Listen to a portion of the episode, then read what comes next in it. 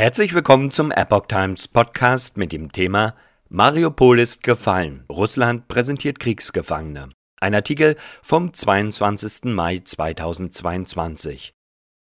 Russland feiert die Kapitulation der letzten ukrainischen Verteidiger im Azov-Stahlwerk in Mariupol als einen großen Kriegserfolg. Zelensky versucht, die bisher größte Niederlage hingegen zu verteidigen.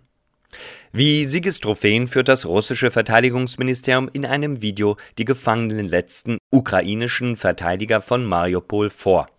Vor der Kulisse des Stahlwerks Azovstal stehen die Männer mit Bärten in Reihe und Glied.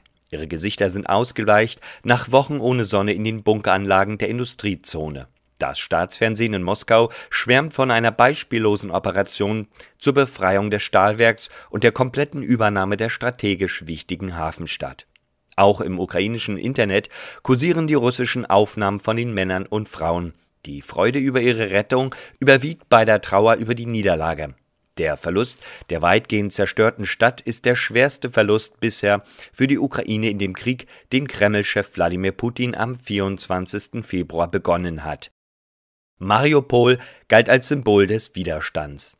Die Stadt mit einst fast 500.000 Einwohnern gilt seit Wochen weltweit als Symbol des ukrainischen Widerstandes gegen Russland. Das ist nun vorbei. Auch weil aus der Sicht des ukrainischen Präsidenten Wlodomir Zelensky der Westen nicht früher schwere Waffen geliefert hat.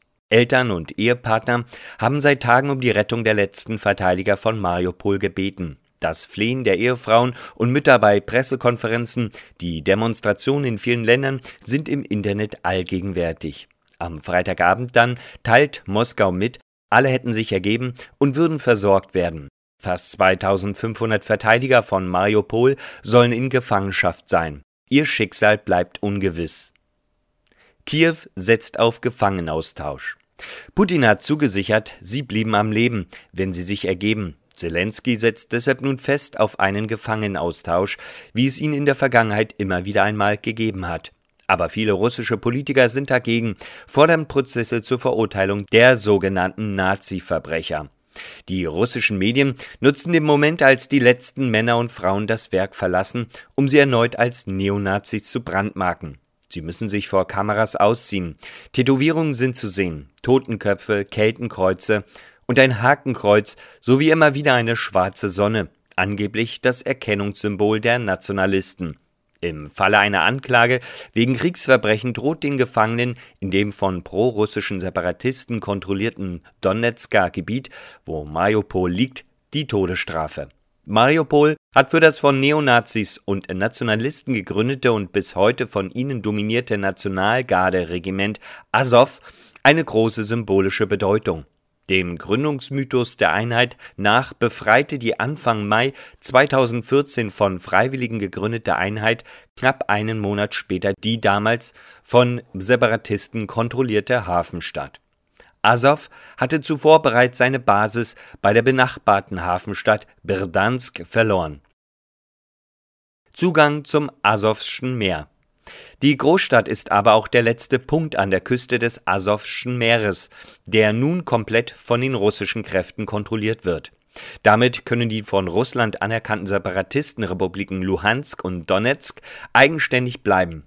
Sie haben den Zugang zu den Weltmeeren und können über den gut ausgebauten größten Hafen der Region ihre Produktion unabhängig von russischen Landrouten auf dem kostengünstigen Wasserweg exportieren. Nach Angaben des ukrainischen Generalstabs hat der Feind bereits mit der Räumung von Minen begonnen, um den Hafen wieder funktionstüchtig zu machen.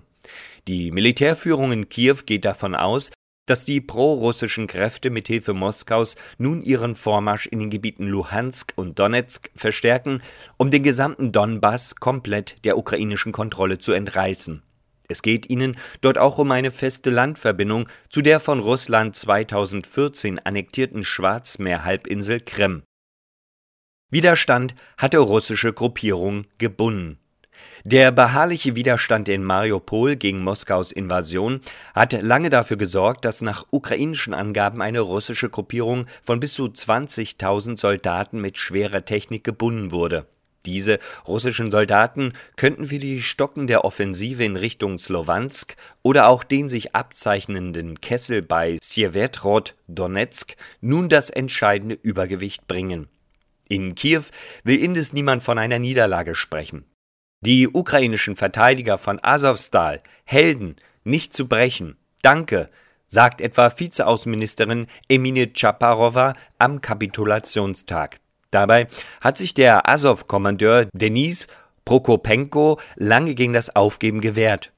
Macht keine Helden aus Deserteuren und Kämpfern, die sich freiwillig in Gefangenschaft begeben haben, sagt der 30-Jährige kürzlich in einem seiner Videos. Immer wieder haben die Offiziere öffentlich kritisiert, die ukrainische Führung tue zu wenig, um Mariupol zu befreien. Staatsoberhaupt Zelensky hingegen beteuert am Samstag in einem Fernsehinterview zum dritten Jahrestag seiner Amtseinführung im Beisein seiner Frau Olena alles getan zu haben. Er habe mit der Türkei, der Schweiz, Israel, Frankreich gesprochen, die einen Draht zur russischen Führung hätten.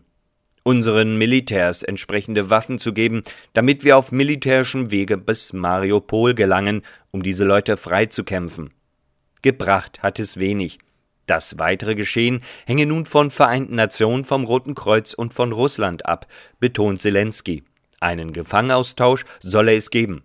Wir werden sie nach Hause holen. So Zelensky.